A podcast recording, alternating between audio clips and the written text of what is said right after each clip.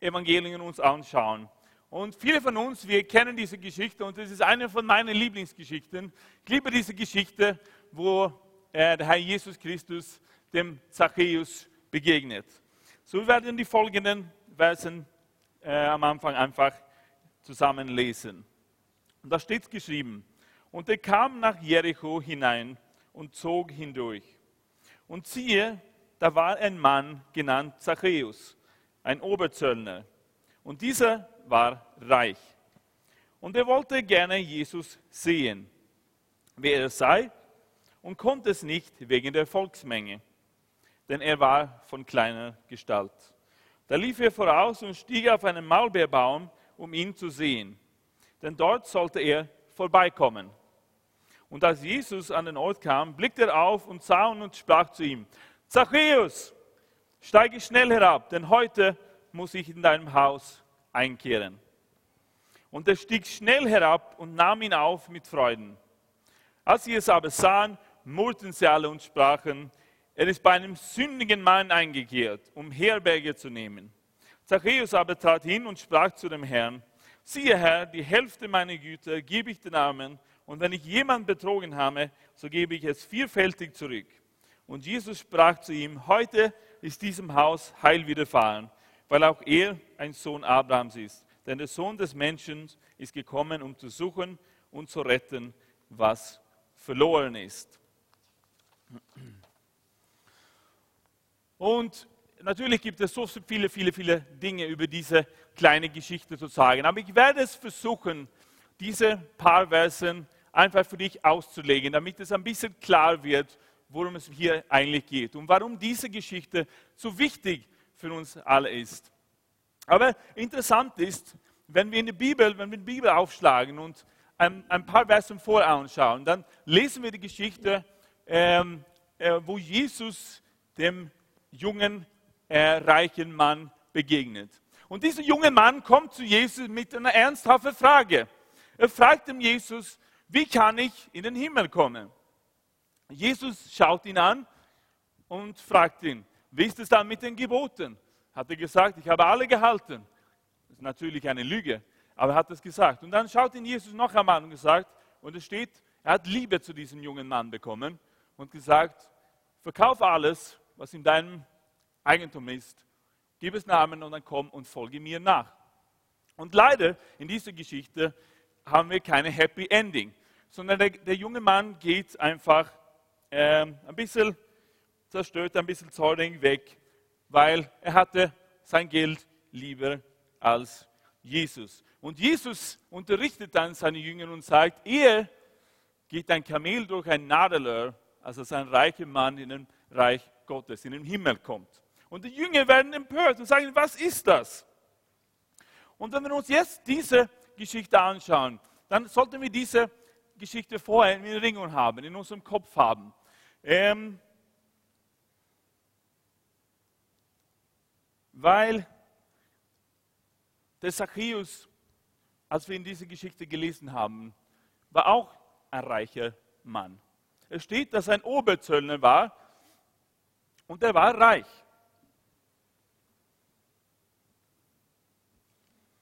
Und er war sozusagen äh, nicht wirklich geliebt von den anderen Menschen. Das lesen wir auch in der Geschichte. Die haben ihm gemurrt.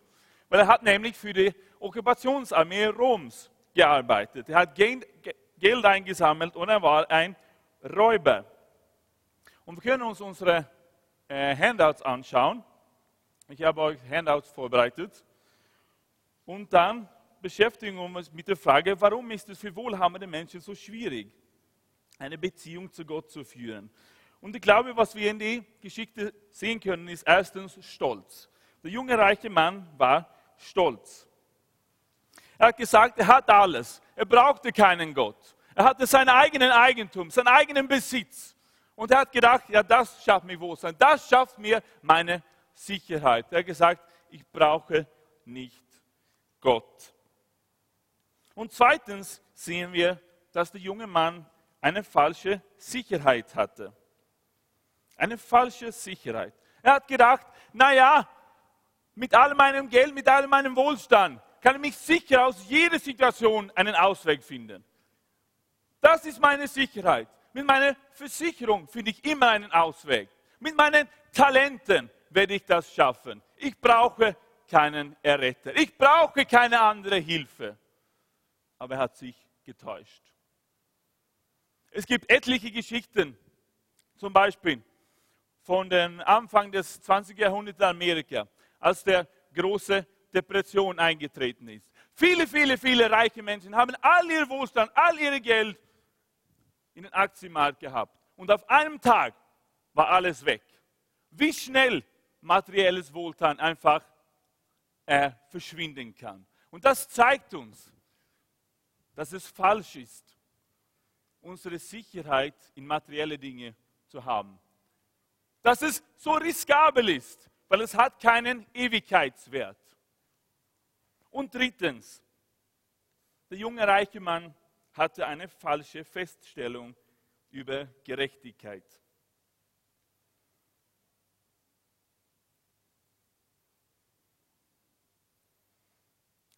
Und viele Menschen denken auch so. Schau mich an, es geht mir so gut. Ich habe alle diese Dinge. Dann kann ja nichts schlimm passieren. Ich habe es mir das erworben. Ich habe es mir das erarbeitet. Das muss ja zeigen, dass ich ein guter Mensch bin. Er hatte eine falsche Feststellung über Gerechtigkeit. Und ich glaube, du siehst hier ein Bild. Siehst die Volksmenge her rund um diesen Mann hier in diesem Baum, diesen Zacchaeus. Die Menschen rund um ihn in der Volksmenge, die sind auf die Zechen gestanden und haben erwartet, was wird jetzt Jesus diesen Mann sagen? Na sicher kommt er mit Gericht. Sicher kommt er mit Verdammnis. Und ich, deshalb habe ich ja diesen Bild eben ausgewählt. Weil hier sehen wir, wie wir gelesen haben, der Zacchaeus war ein reicher Mann. Und hätte er heute gelebt, dann hätte er sicher einen Anzug angehabt. Er war ein Mann von Wohlstand, von Stolz und so weiter. Aber das mag ich eben zu sehen, wie dieser, dieser reiche Mann, und es steht hier drinnen, dass er ein Räuber war. Und die Menschen damals, genauso wie heute, die haben nicht die, die Finanzbeamten gemacht, oder? Die Menschen hatten ein schlechtes Verhalten zu ihm. Er hatte wahrscheinlich viele, viele, viele von dieser Volksmenge über den Tisch gezogen, ausgeraubt. Und ich kann mir gut vorstellen, dass der Zacchaeus vielleicht vorher sich hinter den anderen Bäumen versteckt hatte und ein bisschen geschaut, weil er hatte Angst vor den anderen Menschen. Aber es hat ihn nicht gehindert, den Jesus aufzusuchen. So hier kommt dieser Businessman, dieser Geschäftsmann. Und weil es steht, dass er klein war, musste er eine Entscheidung treffen. Was ist am wichtigsten in meinem Leben? Dass ich so weiterlebe, wie ich bis jetzt gelebt habe? Oder muss sich was in meinem Leben verändern? Und er hat die richtige Entscheidung getroffen. Er hat sich nach Jesus ausgestreckt. So wie ein kleines Kind klettert er hinauf in diesen Baum, um nur Jesus anzuschauen. Er hat gesagt, kostet es, was es wolle. Ich muss diesem Jesus begegnen. Es ist mir wert, alles zu verlieren. Mein Stolz, mein äußerliches ähm, Bild, was die anderen Menschen haben. Weil ich habe noch nie, außer es gibt Arbeiter, die ein paar Zweige oder so von den Bäumen in der Stadt einfach abschneiden. Ich sehe keine Erwachsenen, die in den Bäumen hinaufklettern. Das tun Kinder. Und das zeigt uns, dass wenn wir Jesus begegnen wollen, dann müssen wir Demut eines Kindes haben. Dann müssen wir so sein wie Kinder. Wir müssen bereit, unseren Stolz abzulegen.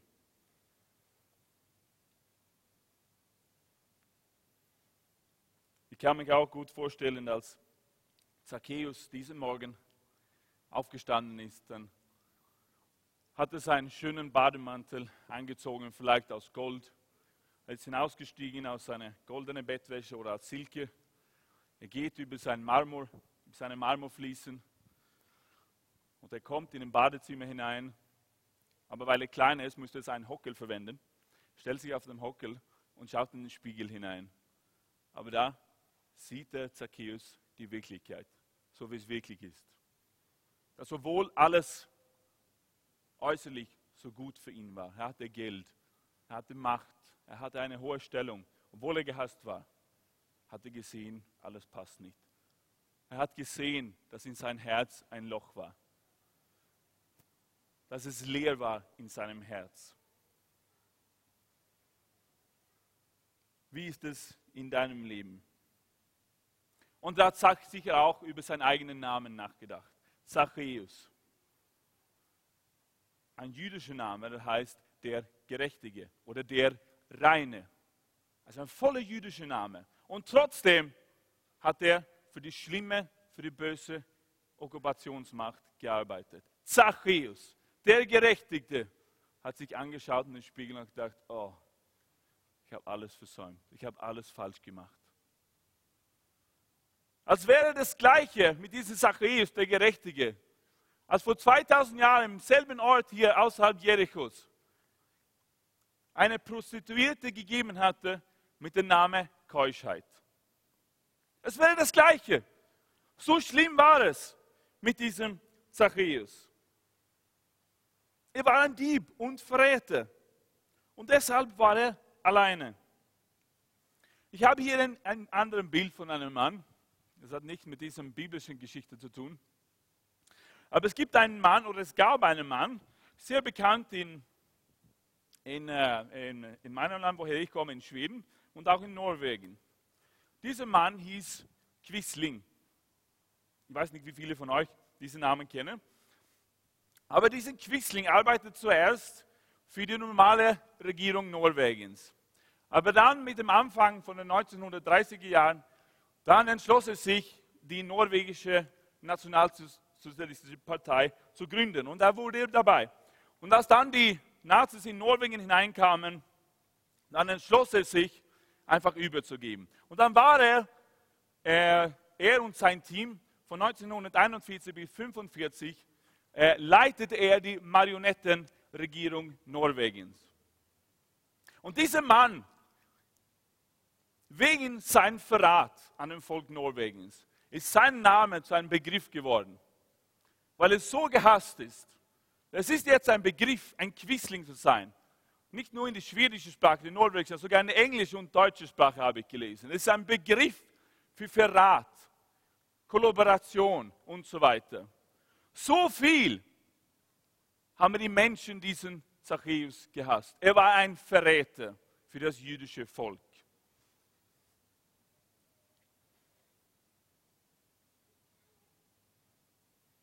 So, wir können uns gut vorstellen, weil die alle anderen haben ja gehört, wie schwierig es ist, für ein Kamel durchs Nadelöhr zu gehen. Da haben alle gedacht, es wird nichts für den Zachäus. Es geht nicht. Er ist genau so einer. Das geht nicht. Aber hier, glaube ich, müssten wir vielleicht die Pause-Taste drücken und einfach reflektieren. Wie ist es dann möglich mit einer Herzenveränderung? Wie ist es möglich, dass so eine Begegnung mit Jesus sein ganzes Leben verändert hat, dass er bereit war, umzukehren, 180 Grad von seinem vorigen Leben und zu sagen, Herr, ich tue Buße, ich kehre um, gebe alles zurück und mehr zurück. Erstens, ich muss offen sein für Gottes Initiative. Ich muss offen sein für Gottes Initiative.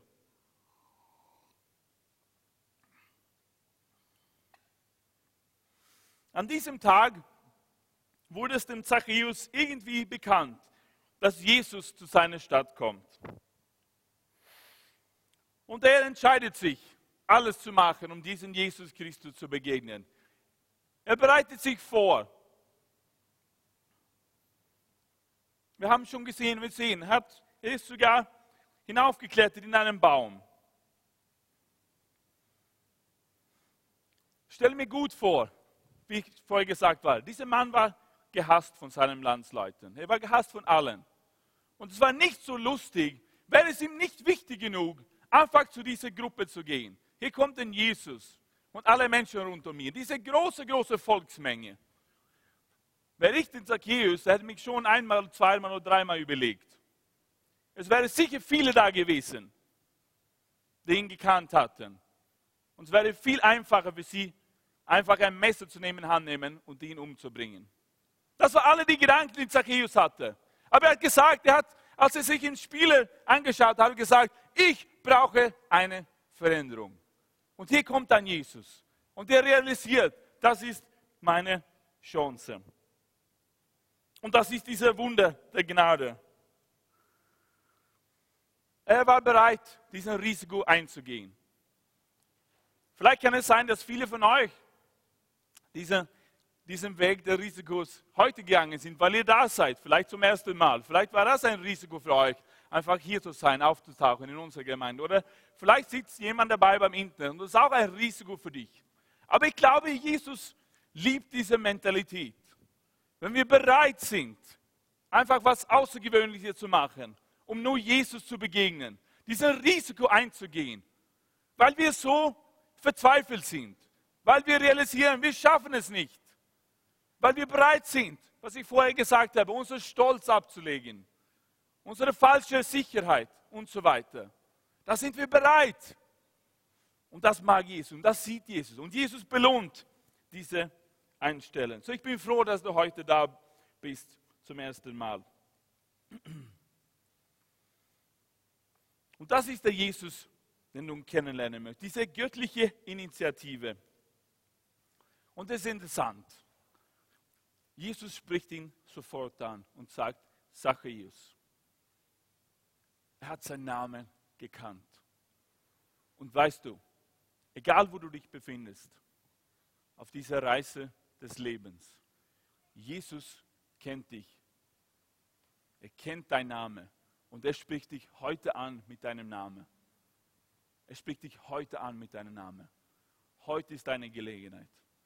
Wenn du noch nie Jesus begegnet bist in deinem Leben, wenn du nie auf die Gedanke gekommen bist, heute kommt er in deine Stadt hinein.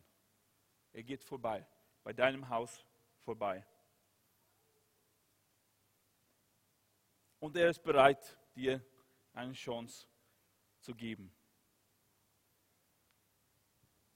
Und Jesus, wenn er nicht deine Aufmerksamkeit kriegt, dann beginnt er, die Zweige ein bisschen zu schütten, um zu sagen, hey, hallo, Helena, Karl, Johannes, hier bin ich, Mohammed, hier bin ich. Und er versucht alles zu tun. Es ist Gottes Initiative. Und das ist so erstaunlich, meine Freunde, mit dem Jesus. Weil die Bibel sagt, dass als wir noch Sünder waren, hat Jesus uns schon geliebt. Alle von uns. Wir waren weg, abgetrennt von Gott, durch unsere eigenen Sünder, durch unsere eigenen Fehler. Aber da steht geschrieben, Gott hat seinen eigenen Sohn für uns gesandt. Halleluja. Halleluja. Nur er kann uns retten von unserer Schwachheit. Nur er kann uns von unseren Sünden retten. Jesus ist sein Name die Hoffnung für die Menschheit, die Hoffnung für dich, die Hoffnung für Wien hat einen Namen. Der Name ist Jesus. Jesus ist die Hoffnung. Und egal woher du kommst, egal was du jetzt durchgehst in deinem Leben, Jesus schaut dich heute an. Er sieht dich jetzt in deinem Baum und er spricht dich an. Und er will deine Aufmerksamkeit haben. Er ist bereit, dein Herz zu verändern. Er ist bereit, dir eine neue Chance zu geben. Er ist bereit, dir einen neuen Start deines Lebens zu geben. Jesus heißt er. Er ist die Hoffnung. Er kennt deinen Namen, er kennt deine Bedürfnisse. Und heute klopft er an die Tür deines Herzens. Und er hält seine ausgestreckte Arme aus. Und er sucht dich. Er will, dass du runterkommst von deinem Baum und dass du ihm begegnest. Gott ist ein Gott der neue Anfänge, meine Freunde. Es gibt so viele Geschichten von der Bibel. Ich habe auch eine Geschichte aus meinem eigenen Leben. Denk an den Moses. Moses tötet einen Mann. Moses, der große Verbrecher, schuldig, Mord, schuldig. Moses flieht weg, fliegt weg von seinem Volk, fliegt weg von seinen Aufgaben, flieht in die Wüste hinein. Und dort ist er verzweifelt. Dort sucht er nach einem Ausweg. Aber dort begegnet ihm Gott und sagt, hey, ich glaube an dich. Ich habe eine Aufgabe für dich.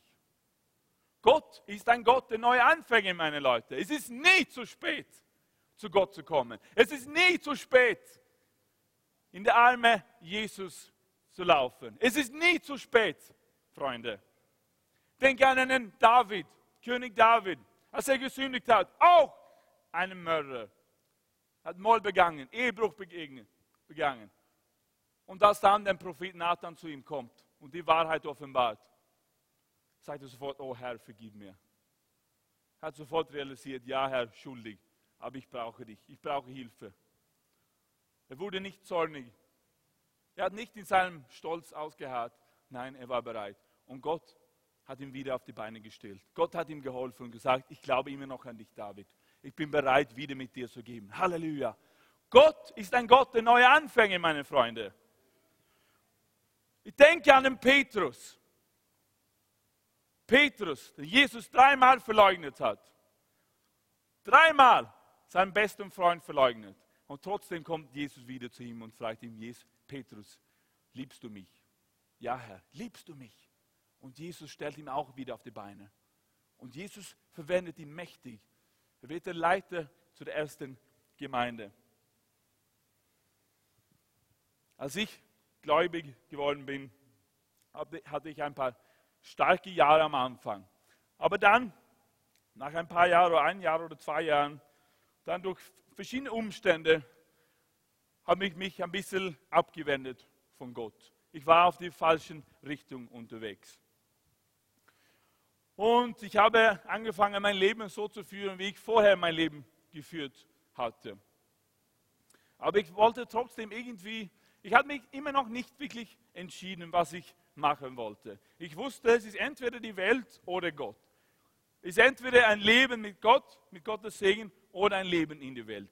Aber ich habe mich noch nicht entschieden. Aber ich wollte ehrlich sein gegenüber den Menschen, die ich kennengelernt hatte in der Gemeinde, vor allem meinem geistlichen Vater. Und ich werde es nie vergessen, als ich bei ihm daheim war. Und als ich, ich hatte mich immer noch nicht entschieden, was ich machen wollte. Aber ich habe einfach mein Herz äh, für ihn ausgegossen, einfach erzählt. Und ich werde nie diesen Tag vergessen. Seine Reaktion war, als hätte ich mich wieder entschieden, mit Gott zu geben. Die ganze Zeit, wie er mich begegnet hatte. Die ganze Zimmer war einfach voll von Gottes Liebe. Und ich habe einfach die Liebe Gottes einmal noch gespürt, erlebt in meinem Leben. Und als ich von dort weggegangen bin, war es klar, Herr, ich tue Buße, ich gehe wieder mit dir. Weil einfach der Gott der neue Anfänge da war. Durch meinen Bruder in Christus hat er einfach diese Liebe gezeigt. Es war nie, so musst du machen jetzt, Verdammnis. Es war die Liebe. Und das ist dann Jesus, den ich kennengelernt habe. Er ist der Gott der zweiten Chance. Halleluja. Kannst du Amen sagen? Und das will Gott auch in deinem Leben machen. Wenn du vielleicht ein bisschen bist auf einen Weg gegangen. Er will dir eine neue Chance geben. So hier haben wir diesen Mann von kleiner Gestalt in einem großen Baum, gehasst von allen. Und plötzlich ist er im Zentrum von Gottes Aufmerksamkeit. Und er erfährt, dass, obwohl kein anderer ihn mag, kein anderer ihn liebt, liebt ihn Jesus. Und äh, dann passiert was Erstaunliches. Es sagt, Jesus sagt, ich muss jetzt heute bei dir zu Gast sein. Also ich muss mit dir jetzt essen. Und zu der Zeit war eine Mahlzeit mit jemand anderem zu feiern, was ganz anderes, was er heute ist. Es gibt es immer noch in anderen Kulturen, aber nicht unter uns.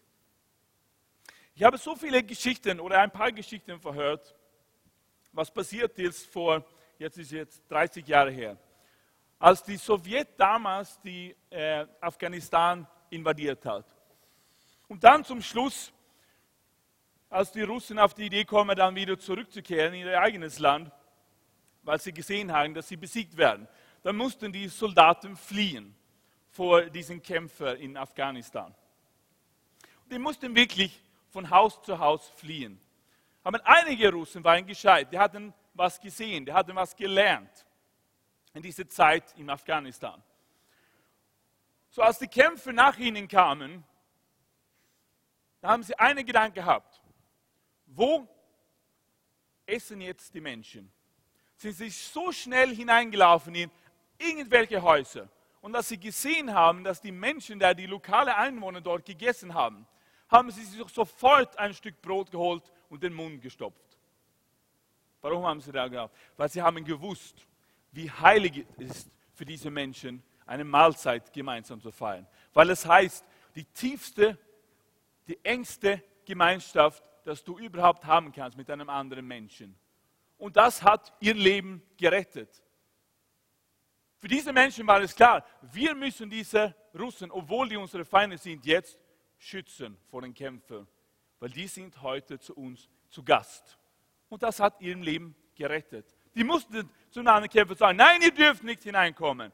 Die sind jetzt bei uns zu Gast. So stell dir vor hier, was jetzt die anderen Menschen, die Volksmenge, alle anderen Menschen denken hier, die Menschen, die ausgeraubt worden sind von diesem Zacchaeus. Als Jesus sagt, ich werde heute mit dir Mittag essen, Abendessen. Was? Jesus, die haben alles gewartet, Hölle, Gericht und so weiter. Und Jesus sagt, jetzt Zachäus, geh mal essen. Stell dir vor, was für eine Sache. Stell dir vor, was passiert ist im Herzen von Zachäus. Einen neuen Anfang. Amen. Wow. Wir können nur darüber spekulieren, worüber Sie gesprochen haben bei dieser Mahlzeit. Aber wie ist es mit dir? Hast du Jesus in deinem Leben eingeladen? Bei dir zu Hause? in deinem Geschäft, in deiner Firma, in deinem Klassenzimmer, in deinen Beziehungen hast du Jesus eingeladen. Hast du gespürt seine Gegenwart? Wir müssen ihn einladen. Zweitens, ich muss glauben, dass Gott sündige Menschen liebt. Ich muss glauben, dass Gott sündige Menschen liebt. Erstens war es Gottes Initiative. Ich muss offen sein, wenn Jesus dasteht. Aber ich muss auch glauben, dass Gott sündige Menschen liebt. Für einige von uns ist das selbstverständlich. Für einige von euch, wir sind damit aufgewachsen, wenn wir in einer Kirche aufgewachsen sind. Aber verstehst du, dass die, Menschen, die meisten Menschen hier auf der Erde, die verstehen das überhaupt nicht. Entweder haben sie es gar nicht gehört oder die können es gar einfach nicht glauben. Die wollen es nicht glauben.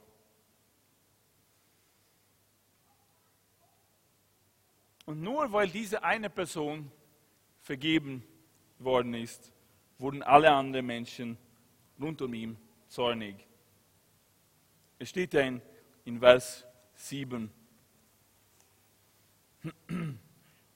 Murrten sie alle und sprachen, er ist bei einem sündigen Mann eingekehrt, um Herberge zu nehmen. Die murrten der hat es erwartet, dass Jesus mit Gericht kommt, mit Verdammnis. Aber Jesus stattdessen, hey Freund, ich bleibe heute bei dir. Jetzt gehen wir essen.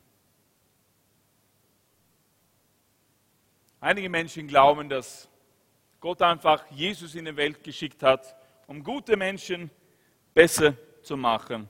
Aber die Tatsache ist, dass Jesus gekommen ist, um zu suchen und zu retten, was ganz verloren ist. Amen. Alle, die verloren sind. Jesus ist gekommen, um den Zachäus zu retten. Jesus ist gekommen, um mich zu retten, weil ich ohne ihn verloren war. Jesus ist gekommen, um dich zu retten. Nicht, weil du so brav gewesen bist in deinem Leben. Nicht, weil du so viele gute Dinge gemacht hast in deinem Leben, sondern weil du verloren warst. Amen. Deshalb ist Jesus gekommen.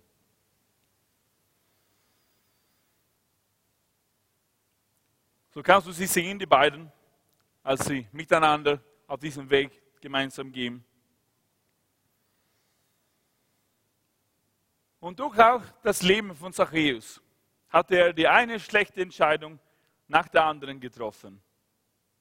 Aber an diesem Tag, an diesem Moment, hat er zwei Dinge richtig gemacht, was den ganzen Unterschied ausgemacht hat. Er hat realisiert, er hat gewusst, dass er Gottes Hilfe braucht. Er brauchte Gottes Hilfe. Er hat auf einmal gesehen, als er in den Augen Jesus eingeschaut hat, dass seine Portfolios, sein Geld, seine Macht, seine hohe Stellung in der römischen Armee war überhaupt nichts wert. Er hat gewusst, er hat verstanden, ich brauche die Hilfe Jesus. Nur Jesus kann mir echte Hilfe schenken. Nur Jesus kann mir Herzen, kann mein Herzen verändern. Und darum geht's. Mein Herzen, mein Herz ist nicht in Ordnung. Ich brauche Vergebung. Obwohl er so viele materielle Sachen hatte, hat er verstanden, mein Herz ist immer noch leer. Mein Herz ist immer noch leer. So er war bereit, alles zu riskieren durch diese Volksmenge. Und die Tatsache, dass er hinaufgeklettert ist und mit Jesus gesprochen hat, war ein öffentliches Statement und hat gesagt, es war wirklich ein Bekenntnis von seinen Bedürfnissen. Ich brauche dich, Jesus. Ist es schwierig für dich vielleicht zu bekennen, zu verstehen, dass alles nicht in Ordnung ist in deinem Leben? Ist es schwierig zu bekennen, dass hier drinnen Armut herrscht, Hungersnot, Dürre, geistliche Hungersnot, geistliche Armut, geistliche Dürre. So wir müssen alle begreifen, wir müssen alle verstehen, dass wir nie alleine schaffen. Wir brauchen die Hilfe Jesus. Wir brauchen Gottes Hilfe. In erster Linie war nicht das Problem für Zachäus, in erster Linie Geld. Es war nicht ein Problem des Wohlstands. Es hätte irgendwas sein können. Für ihn war es einfach Geld. Er hatte versucht, Geld zu verwenden, Wohlstand, um diesen leeren Platz in seinem Herzen zu erfüllen. Aber nur Gott kann diesen Platz erfüllen. Sein Problem war natürlich, dass er selbstzentriert war und egoistisch. Die zweite Sache, was er richtig gemacht hat, war, dass er ging suchend zu Jesus. Er hat ihn gesucht. Er hat verstanden, ja, nur Jesus kann mir helfen. Aber dann muss ich ihn auch finden. Er ging suchend zu Jesus Christus.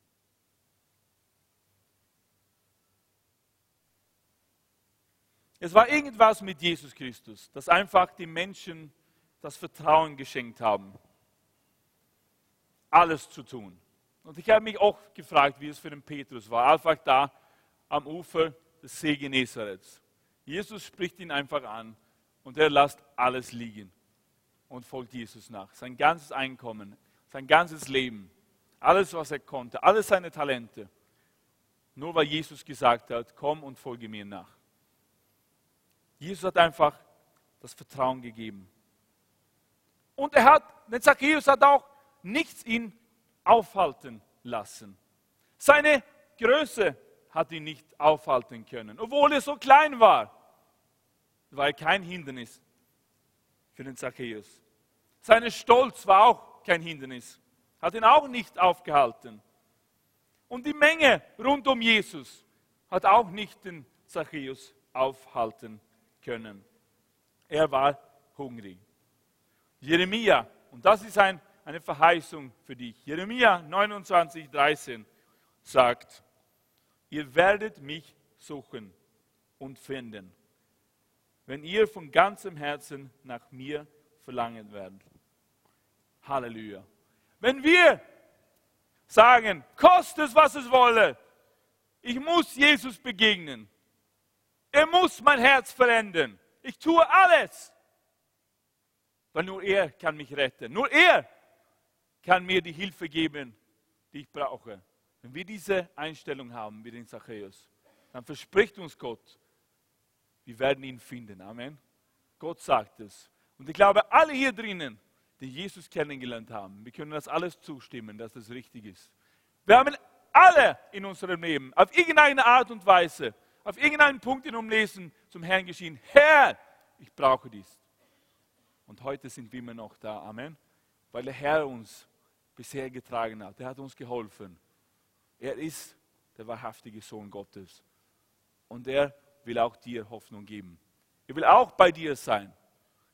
Aber such nach ihm. Komm suchen zu Jesus.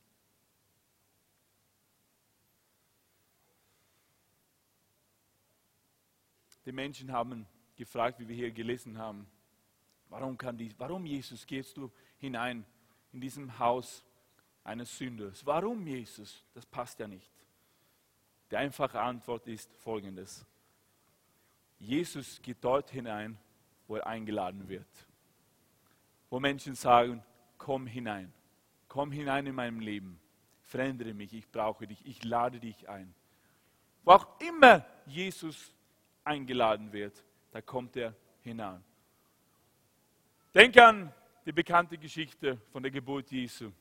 Maria und Josef sind unterwegs. Und dann kommen sie hinein in Bethlehem. Und die suchen ein Hotel, weil es bald dran ist für die Maria. Und die finden nirgendwo. Es ist alles zu, alles ausgebucht. Jeder Hotel, jedes Motel, jedes Jugendherberge, alles voll. Hier gibt es keinen Platz. Aber in, in einem Stall gibt es Platz für Jesus. Da werden die beiden eingeladen. Und da kommt Jesus hinein. Wo Jesus eingeladen wird, da taucht er auf. Amen. So, wir müssen unsere Herzen öffnen und sagen, Herr, komm hinein. Und das ist interessant, warum Jesus einfach diesen Zachäus von dieser großen Volksmenge gesehen hat. Ich glaube, er hat seinen Hunger gesehen. Hunger nach Veränderung. Hunger nach echter Veränderung. Nicht nur auf die Außenseite, nicht so wie der Saul, als er konfrontiert worden ist mit Sünden in seinem Leben. Ja, aber geh nun mit mir, damit die Menschen sehen, dass ich so ein guter König bin. Einfach geh mit mir. Er wollte nicht Buße tun, den Saulus. Und so wurde stattdessen David zu König. Aber der Zachäus hatte einen echten Hunger. Und wir sehen seine Response, wie großartig es ist. Weil es steht nämlich, dass die erste Sache, die er sagt, Herr, Herr, sagte Zachäus zu Jesus, Herr, versteht ihr, was das heißt? Und ich habe nachgeschlagen, ich habe nachgelesen. Was, was es sagt, ist das griechische Wort Kyrie. Das ist der höchste Wort, das du zu jemandem sagen kannst. Das heißt Gott, du bist mein Alles. Du bist das Beste. Herr, bekennt er, der Kaiser ist nicht mehr mein König. Geld ist nicht mehr mein König. Du, Jesus, du bist mein Eins und Alles. Herr, sagt er. Und da geschieht was. Hier in diesem Moment geschieht eine echte Herzenveränderung. Und gerade hier, gerade in diesem Moment, als Zachäus sagt, Herr, Kyrie, gerade hier geht ein Kamel durchs Nadelöhr. Amen. Gerade hier geschieht ein Wunder, meine Freunde. Halleluja. So wenn es mit dem Zachäus möglich gewesen ist, dann ist es auch möglich für dich. Egal, welche Schwierigkeiten du jetzt durchgehst. Egal, wo du dich befindest. Du sagst, Pastor, du weißt nicht, was ich durchgegangen bin. Du weißt nicht, was ich gemacht habe. Nein, ich weiß es nicht. Aber ich weiß eines, dass es möglich für dich ist. Vergebung zu bekommen, Veränderung zu bekommen, ein neues Leben zu beginnen mit dem Jesus. Weil Gnade ist heute hier. Sein Name ist Jesus. Amen. Und mein letzter Punkt. Ich darf nie die Hoffnung aufgeben.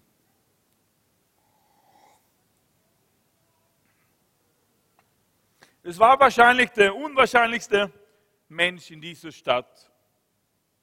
Was alle anderen Menschen gedacht haben, dass dieser Mensch so eine Veränderung erleben könnte.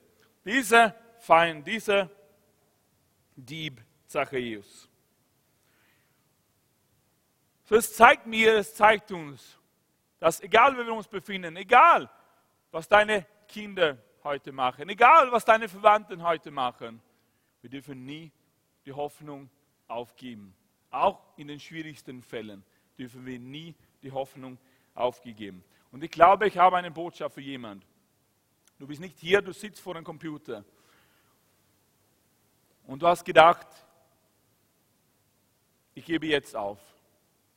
Mein Leben ist vorbei. Und du siehst keinen Ausweg. Es ist nur finster rund um dich.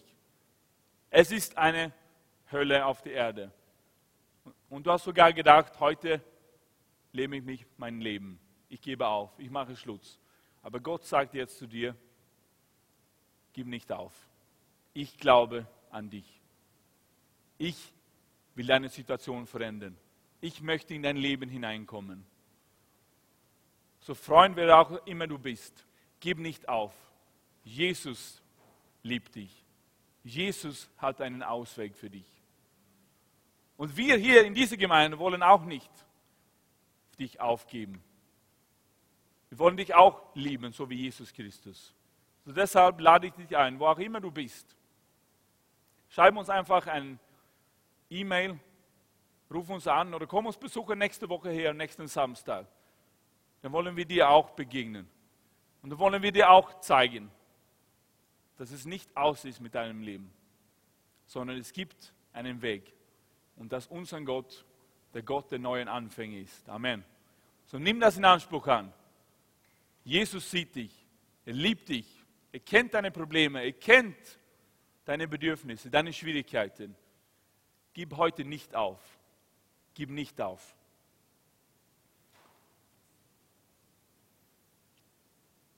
Und ich glaube, wir können ein Bild hier jetzt zeigen. Das ist einfach, mach mal ein Bild. Wir gehen durch Schwierigkeiten. Viele Menschen tun das einfach. Aber manchmal müssen wir uns auf, einfach aufheben und einfach weitermachen. Amen. So wie diese Orange. Wir müssen einfach weitergehen. Wir müssen einfach weiter beten für die Menschen, die immer noch verloren sind. Wir müssen einfach weitermachen mit den guten Dingen im Leben. Amen. Und nie aufgeben. Und das zeigt uns auch das nächste Bild. Weil wir wissen nicht, wie nahe wir zum, zum Sieg sind. Amen. Dieser Mann hier unten, hat genau die falsche Entscheidung getroffen. Genau fünf Zentimeter vor den Diamanten hat er aufgegeben. Hat er gesagt, es wird nichts. Es wird nichts. Ich hatte so eine große Hoffnung. So eine große Hoffnung, dass ich diese Diamanten finden sollte. Und er war so nah dran und er hat es nicht gewusst. Er hat es nicht verstanden, wie nah er war. Aber der andere Mann da oben hat sich entschieden, ich mache weiter. Ich gebe nicht auf, bevor ich die Diamanten finde. Und das ist eine Botschaft an dich vielleicht. Und du sagst, ja, ich habe selbst keine Probleme. Aber du kennst jemanden, der Probleme hat. Verwandte, Arbeitskollege, wer auch immer, was auch immer es ist. Vielleicht hast du finanzielle Probleme. Gib nicht auf. Halleluja. Die Botschaft vom Zachäus ist, wir dürfen nie aufgeben. Es gibt einen Ausweg. Es gibt Hilfe. Jesus ist sein Name. Amen. Wir geben nie auf. Und zum Schluss möchte ich einfach, dass wir ein Video anschauen von einem, einem Zeugnis von einem Mann, der durch viele Schwierigkeiten gegangen ist, aber irgendwie hat er nie aufgegeben und Jesus ist durchgekommen. Jesus hat ihm geholfen. Menschen haben ihn unterstützt, Menschen haben ihm geholfen und er ist durchgekommen. Amen. Lass uns diesen, dieses kurze Zeugnis anschauen.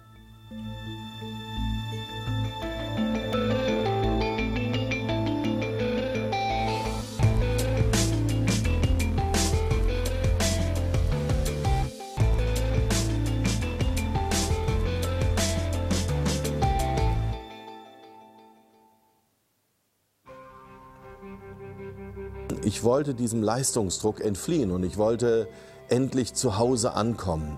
Ich wollte in Ruhe gelassen werden. Und ähm, der einzige Ausweg, der mir zu dieser Zeit möglich schien, war eben der Selbstmord.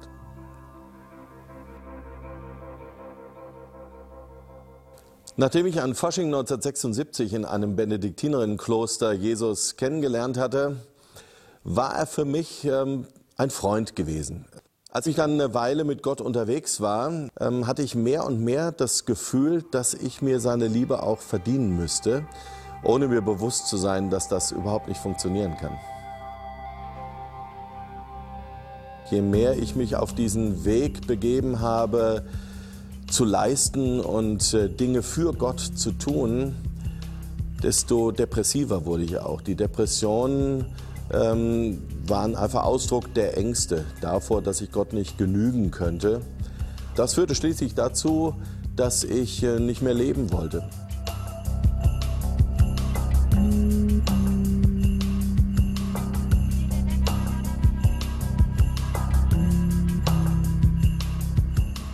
Ich stand dann eines Nachts auf einer Brücke, von der ich mich stürzen wollte, sturzbetrunken und äh, hörte plötzlich eine Stimme in meinem Kopf und dachte, jetzt ist alles vorbei, jetzt bist du komplett verrückt geworden. Und diese Stimme sprach aber ganz ruhig zu mir und äh, das ging so, ich bin dein Freund Gott, ich möchte nicht, dass du äh, dein Leben fortschmeißt, denn ich habe noch viel mit dir vor. Und ich hatte danach circa zwei Tage lang ähm, so einen Lichtschacht in meinem ganzen dunklen, depressiven Denken. Und äh, dieser Lichtschacht hat es mir ermöglicht, ähm, in eine äh, psychotherapeutische Klinik zu fahren und bekam praktisch eine neue Lebenschance geschenkt. Der Wendepunkt in meiner Depression war eine Therapiesitzung mit einer Ärztin, die mir unvermittelt auf den Kopf zusagte, sie haben Angst vor Gott. Ich bin total explodiert und habe ihr gesagt, das ist überhaupt nicht wahr. Ich studiere Theologie, ich weiß genau Bescheid, Rechtfertigung alleine aus Glauben. Ich habe keine Angst vor Gott. Doch, sagte sie, Sie haben Angst vor Gott. Sie haben Angst davor, dass wenn Sie was falsch machen, dass Gott Sie dann in die Pfanne haut. Circa zwei Jahre lang bin ich durch die Gegend getigert und habe im Grunde genommen ausgetestet, ob Gott mich wirklich liebt. Ich habe ähm, gechantet, äh, habe okkulte Sachen gemacht, habe äh, Tarotkarten gelegt, äh, ich habe äh, Drogen genommen, habe äh, viele Frauengeschichten gehabt und so. Und immer wieder ist es mir passiert, nachts um drei auf der Tanzfläche, dass ich das Gefühl hatte, wieder eine Stimme in meinem Kopf zu hören, die sagte, ich habe dich lieb. Als ich nach ein paar Jahren ähm, wieder zurückkam und in einen Gottesdienst ging, da hatte ich ein bisschen Angst davor, den Christen, die mich von früher kannten, zu begegnen. Und dann stand ich auch in diesem Gottesdienst direkt vor demjenigen, der für mich immer ein Inbegriff der Rechtschaffenheit und der Gerechtigkeit gewesen war. Und ich war gespannt, was er sagen würde. Ich wäre schon zufrieden gewesen, wenn er nicht den Elternspruch ausgepackt hätte, na, habe ich dir nicht immer gesagt. Und das war so, der, der letzte Test meiner Rückkehr.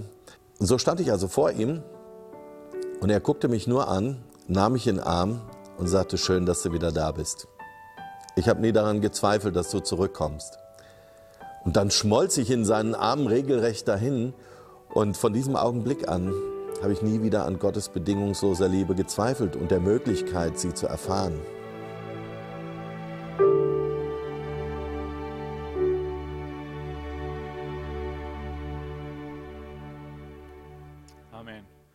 Gott ist ein Gott der Neuanfänge. Augata und Team, kommt ihr? Mein letzter Punkt ist, gib nicht auf. Es ist immer, es ist immer zu früh aufzugeben. Amen. Sei dein Nachbar, es ist immer zu früh aufzugeben.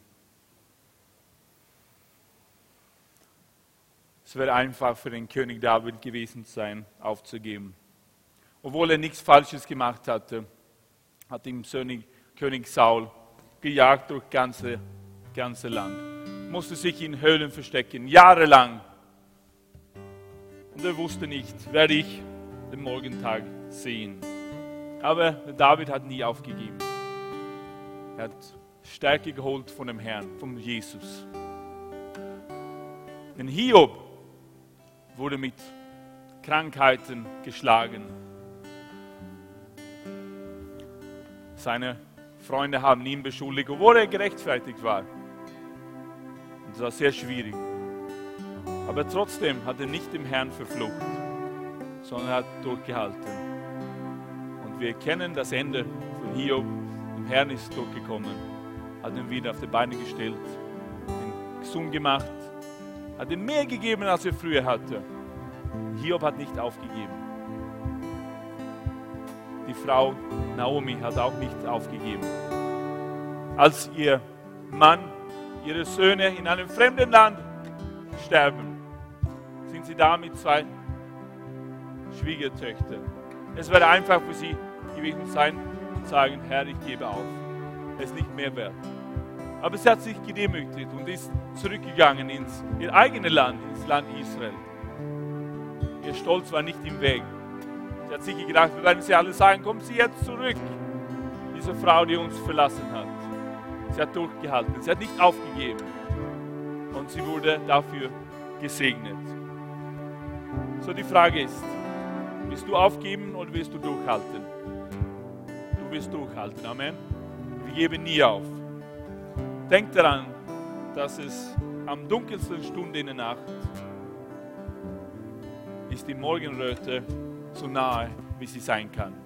Die Morgenröte kommt. Amen. Amen. Es gibt ein Ende von deinem Problem. Es gibt ein Ende. Halleluja.